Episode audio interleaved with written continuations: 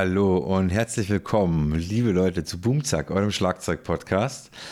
Und wer hätte es gedacht, in der ersten Januarwoche folgt gleich eine Folge, nachdem ich ähm, meine letzte Folge nach ähm, ewigen, einer ewigen Pause aufgenommen habe. Und ich habe ja meine guten Vorsätze für dieses Jahr und ähm, ja, muss mich natürlich da auch gleich ein bisschen beweisen, also für mich selbst in allererster Linie. Ich hoffe sehr, dass ihr alle eine erholsame Zeit hattet, äh, schöne Feiertage, hoffentlich nicht krank wart. Und ich spreche jetzt gar nicht von Corona, sondern ich habe irgendwie einige Leute in meinem Umfeld, die einfach richtig böse Viren äh, abbekommen haben und die einfach wirklich dann für zwei, drei Wochen außer Gefecht gesetzt sind. Habt ihr es jetzt gepiepst bei euch im Hintergrund? Ich habe gerade gesehen, dass ich mein Handy noch gar nicht auf lautlos gemacht habe. Das mache ich mal gerade.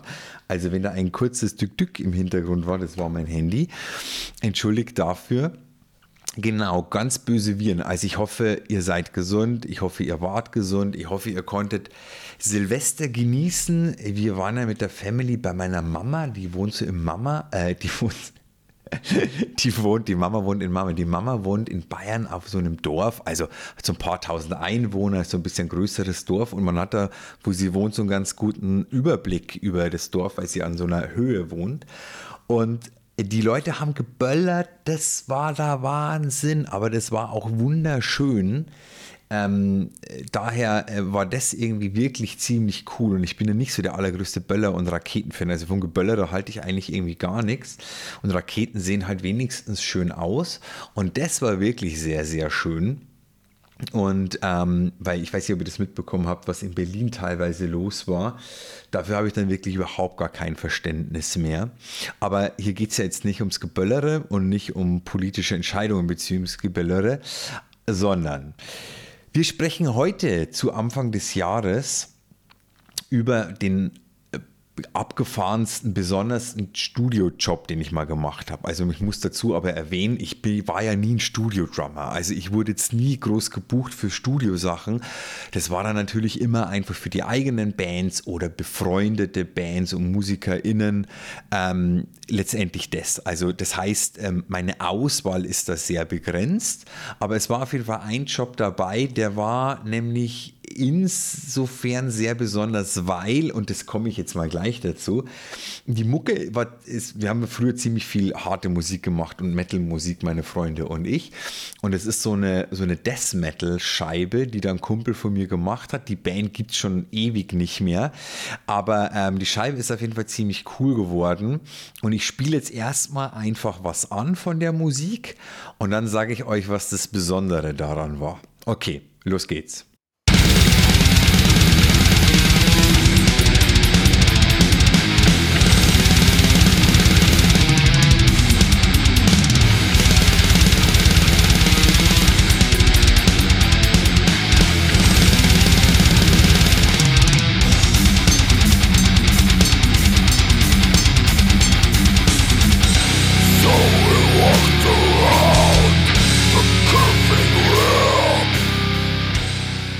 Okay, so, manche sind jetzt vielleicht irgendwie ein bisschen entsetzt, was das für eine Musik ist oder auch nicht oder ihr habt es schon einfach erwartet und ich weiß nicht, ob ihr es hören konntet, wie sich das Drum, wie sich die Drums da bei der Aufnahme für euch anhören. Also Manche hören das vielleicht, andere vielleicht einfach nicht letztendlich. So, ich habe bei der Aufnahme gespielt die Becken. Und zwar nur die Becken. Und ähm, das hat sich nämlich folgendermaßen ergeben. Der eigentliche Studio-Drummer, der also ich werde hier um Teufeltum und irgendwelche Namen zu nennen. Ähm, und ich weiß auch nicht, ob der Drummer von damals das irgendwie hören wird. Äh, und ich nehme ihm das überhaupt nicht übel. Das ist ohne jegliche Wertung. Auf jeden Fall war es einfach so, was ich von meinen Kumpels damals einfach äh, mitbekommen habe, hat sich der Studio-Drummer leider nicht, also es war ein Freundschaftsdienst und er hat sich leider nicht besonders gut auf die Aufnahme vorbereitet. Das heißt, die waren halt wirklich sehr unzufrieden mit ähm, nicht den Sachen, die er gespielt hat, die waren okay, aber es war halt halt einfach nicht besonders tight. Die Übergänge waren nicht so gut, weil er war sich halt unsicher, kommt es vier Takte, kommt es acht Takte und so weiter. Und es war halt alles nicht cool. Und dementsprechend, das war halt auch damals schon die Zeit, wo es halt sehr in Mode war, Drums zu editieren. Und das heißt, die waren dann im Nachhinein so krass damit beschäftigt, diese Drums so hin zu editieren, dass die halt brauchbar sind und dass die gut sind für die Musik. Also ich meine, ihr habt es vielleicht auch gehört. Also es ist schon ein bisschen, also der Humanizer-Faktor, der wurde dann nicht mehr so sehr beachtet. Hauptsache, das war tight und hat geböllert. Weil diese Blastbeat-Teile, die da drauf sind, also ein Blastbeat ist ein super schneller Polka. Also immer Bassdrums näher, super, super schnell abwechselnd. Und ähm, das klingt halt natürlich nicht mehr menschlich, sondern es klingt halt wirklich maschinell irgendwann. Mittlerweile hat man es schon rausbekommen, dass man das, wenn man das programmiert, schon auch so programmiert, dass es menschlich klingt, aber ist, finde ich, bei der Aufnahme noch nicht der Fall.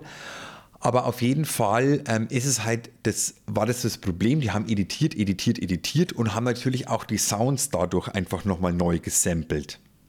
Das heißt, das Produkt, was die am Ende hatten, waren Bassdrum, Snare und Toms, die eigentlich mit den Originaldrums nicht mehr wirklich besonders viel zu tun hatten. Vom Sound nicht, von dem, wie sie gespielt waren nicht, sondern halt noch so zu 80, 80 90 Prozent von dem, was da gespielt wurde. Und das Problem natürlich einfach, wenn du das so krass editierst, ist einfach, dass du eigentlich die Beckenspuren, oder das heißt die Beckenspuren, das ist das gesamte Drumset da drauf, aber dass du das eigentlich nicht mehr brauchen kannst. Und das heißt, du hast am Ende dann irgendwie halt ein Getrommel, wo halt keine Becken drauf sind. Und das war deren Problem und haben mich gefragt, Andi, ähm, hast du Bock und hast du Zeit, kannst du da die Becken einspielen? Und äh, das war schon lustig und interessant. Also für mich war es eine ziemlich coole Herausforderung. Und ähm, man kann sich natürlich dann auch ein paar Sachen einfach wirklich ausdenken, auf die man dann so halt vielleicht einfach irgendwie nicht kommt. Also ich meine, ich habe die Scheibe schon ewig nicht mehr gehört und ich schaue mal, ob ich da ein, zwei Beispiele finde, aber halt irgendwas, was bin ich halt an einer besonderen Stelle mal zu spielen. Und ich weiß, ich habe irgendwo ein Paradiddle auf, ich glaube, Ride und Hyatt oder China und Ride irgendwie so mal gespielt, einfach weil ich es halt witzig fand, aber ähm, ob man das auch, ob ich das auch getan hätte, wenn ich das komplette, die kompletten Drums gemacht hätte, das wage ich zu bezweifeln, beziehungsweise die echten Drums hätte ich nie so spielen können, weil ich habe solche Musik zwar gespielt, aber nicht in so einem Tempo. Also ich konnte nicht so schnell Double Bass spielen und so weiter. Das war eher so alles ein bisschen mit Tempo mäßig bei der Musik und den Bands, die ich damals so in dem Death Metal Bereich, so nennt man die Musik, gespielt habe. Na, auf jeden Fall. Aber ist natürlich schon mal die Herausforderung, wenn du jetzt sagst, also jetzt wenn du sagst, ich spiele einfach nur einen Hi-Hat-Part ein für einen, für einen, für eine, einen Track, also für 16 oder 30 Takte oder sowas, dann ist es nochmal was anderes. Aber wenn du komplett die Becken für ganze Songs einspielst und wir haben das nicht gestückelt, sondern wir haben dann wirklich einfach die kompletten Song auf einmal eingenommen, weil bei Becken vor allem die Überschneidungen ja so krass sind. Und auf jeden Fall, ähm, es heißt, du sitzt dann da, ich habe mein Beckenset aufgebaut, ich hatte aber keine Drums oder so, wirklich das Beckenset aufgebaut und dann, dann habe ich irgendwo gemerkt, okay, wenn ich an, also ich kann nicht einfach nur die rechte Hand auf Ride oder Hyatt zum Beispiel spielen und ich muss so tun, als würde ich den Groove mitspielen. Anders geht es einfach nicht für mich. Und ähm, dann bin ich irgendwie damals zu, zu Stefan, äh, dem, dem Aufnahmeleiter, und meinte, hey, ich, ich muss mit meiner linken Hand irgendwo, ich brauche einen Snare-Ersatz, aber man soll das halt nicht hören dürfen im besten Fall. Und wenn ich mich nicht täusche, haben wir das dann so gemacht, dass wir noch einfach so ein anderen Drumhocker vor mich positioniert haben. Und wahrscheinlich, das weiß ich aber nicht mehr so genau, haben wir einfach eine Decke da nochmal drüber. Das heißt, ich hatte was zum Draufhauen und was aber keine Lautstärke produziert hat und was halt einfach in, dem Gesamt, in der Gesamtaufnahme nicht gestört hat. Und mit den Füßen habe ich einfach auf den Boden geklopft. Und das war halt auch also einfach mit, mit den Ballen, keine Schuhe an, einfach da auf dem Teppichboden. Das heißt, es war halt einfach auch nicht störend für die Aufnahme. Und ich konnte mich halt trotzdem so bewegen, als ob ich die die Sachen spielen würde. Weil das wirklich, also probier, ich weiß nicht, ob ihr sowas schon mal ausprobiert habt, es fühlt sich halt völlig unnatürlich und strange an, wenn ihr das nicht tut, wenn ihr halt nur die Becken spielt. Und selbst wenn man das bei einem ganz äh, relativ einfachen Groove macht, also es ist einfach ein ganz, ganz großer Unterschied. Und es war schon einfach wirklich ziemlich witzig, diese Sachen zu machen und das dann zu hören. Und es war für mich auch dann interessant, okay, wird es überhaupt funktionieren? Also man weiß ja irgendwie nicht, okay, vielleicht klingt es zum Schluss zusammen einfach überhaupt nicht. Aber es hat dann doch letztendlich eigentlich ziemlich gut funktioniert. Ich meine, warum auch nicht? Es gibt keinen Grund, weshalb es nicht funktionieren sollte, weil es gab ja sogar, oh, wann wurden das modern? Das kann ich euch gar nicht mehr sagen, aber es gibt tatsächlich Aufnahmen, das weiß ich noch gar nicht so lange, das habe ich irgendwann erfahren, habe ich auch blöd geguckt, wo die Produzenten im Studio gesagt haben zu den Drummern, pass auf, ich will, dass du alles einzeln aufnimmst. Wir fangen an mit der Bassdrum, dann die Snare, dann die Toms, dann die Becken. Ich will, dass du alles einzeln aufnimmst, weil die halt dann ganz saubere Spuren haben. Die haben keine Übersprechungen.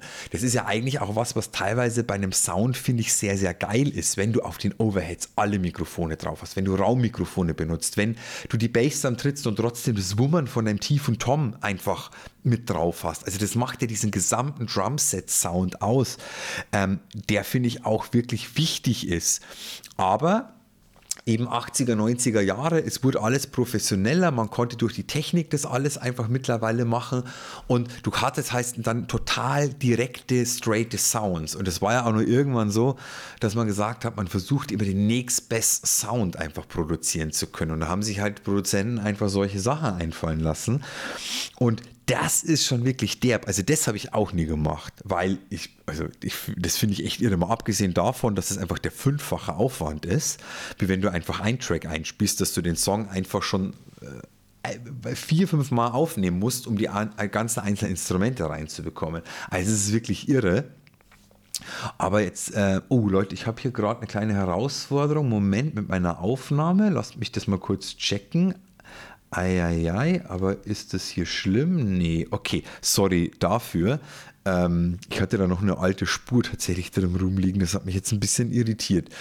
Okay, wo war ich stehen geblieben? Ähm, okay, Leute, die alles einzeln aufnehmen sollten musste ich zum Glück nie. Und wie gesagt, das mit den Becken, mit der Beckenaufnahme, das hat dann einfach wirklich Spaß gemacht letztendlich.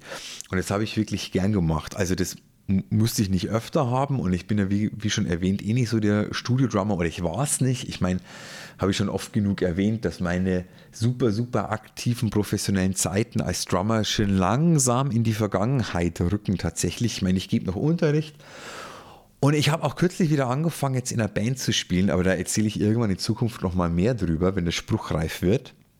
Mm, und äh, aber einfach, dass ich wirklich mich selbst als professioneller beruflicher Drummer einfach ansehe und das tatsächlich beruflich tue. Das ist einfach mittlerweile liegt in der Vergangenheit tatsächlich. Und aber ähm, egal, unabhängig davon. Ähm, eigentlich, ich überlege gerade, ob ich noch mehr Sachen von dem Studiojob zu erzählen habe. Nicht unbedingt. Ich werde es mal so machen, dass ich euch jetzt dann gleich noch mal ein paar Ausschnitte hören lasse, die ich einfach mal so zusammensetze, dass ihr einfach mal einen Eindruck bekommt. Und übrigens, ich habe gar nicht erwähnt, wie die Band heißt. Die Band heißt Grand Sermon und das Album heißt Massive Domain. Und ihr findet es tatsächlich einfach bei YouTube. Also die Band hat keine Facebook-Seite oder keine Homepage oder irgendwas, weil die Band gibt es, wie gesagt, schon ewig nicht mehr und die waren auch nie sehr aktiv. Die haben einfach dieses eine Album gemacht. Und ähm, das ist aber wirklich ziemlich cool geworden, finde ich. Und ähm, genau, aber wenn ihr das einfach äh, eingebt, ähm, Grand Sermon, ich guck mal, dass ich hier irgendwo einen Link hinterlasse, da findet man das Album äh, bei YouTube tatsächlich einfach so zum Durchhören. Und äh, ich, ähm, genau, lasst euch mal ein paar kleine Ausschnitte hören. Los geht's.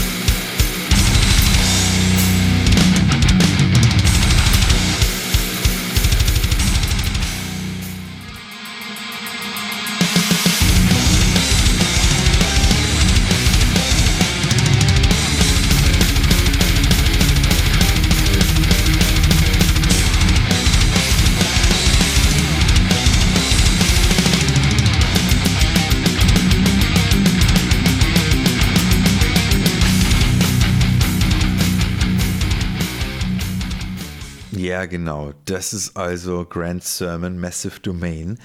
Ähm, wie ist es denn bei euch? Was, ich meine, vielleicht habt ihr auch einfach Heimstudios, wo ihr, euch, wo ihr euch einfach selbst was aufnehmt oder vielleicht spielt ihr noch ein bisschen Klavier und Gitarre und nehmt da einfach eigene Sachen auf oder mit ein paar Kumpels halt einfach. Ähm, was sind denn eure interessantesten Aufnahme, Aufnahmen oder ja, äh, was, was habt ihr da irgendwie angestellt oder gemacht? Sei es einfach nur zum Testen, zum Spaß oder wurde tatsächlich einfach, wie ich, von Freunden äh, gefragt, ob man mal was aufnehmen kann, was ein bisschen ungewöhnlich ist oder tatsächlich als Studiojob? Ich meine, es ist auch im professionellen Bereich so, dass du, dass, dass Leute sagen, hey, ähm, hätte ich noch ganz gerne Snare Drum dazu. Also wird ein Schlagzeug gebucht, der einfach Snare Drum mäßig noch zu irgendwas was einspielt, sei es Filmmusik oder sonst irgendwas. Das sind ja teilweise ganz interessante Sachen, für was man alles einfach Musik und Instrumente braucht. Ähm, so Leute, recht viel mehr habe ich zu dem Thema jetzt gar nicht zu erzählen letztendlich. Und ich habe auch mal natürlich einfach wieder jetzt nach, der, nach meiner kleinen Weihnachtspause, brauche ich ja immer so ganz angenehme Themen, über die ich mal so locker irgendwie quatschen kann. Und ich wünsche euch auf jeden Fall einen wunderbaren Start in das neue Jahr. Alles, alles Gute, rein musikalisch oder auch privat und persönlich für euch. Und ich hoffe, wir hören uns bald wieder. Wie schon beim letzten Mal erwähnt, ich mache jetzt überhaupt gar keine Versprechungen mehr, wie oft es mich zu hören gibt äh, und in welchen Abständen und wann ich mal eine Pause mache oder nicht. Also eine Sommerpause wird es dann schon wieder geben, aber ich werde nicht mehr ansagen, wie lange die wahrscheinlich dauert, sondern wir machen das jetzt einfach so, wie es sich ergibt weil ohne Druck klappen die ganzen Sachen ja eigentlich normalerweise am besten. Leute, ganz, ganz liebe Grüße, macht's gut, euer Andi, bis demnächst.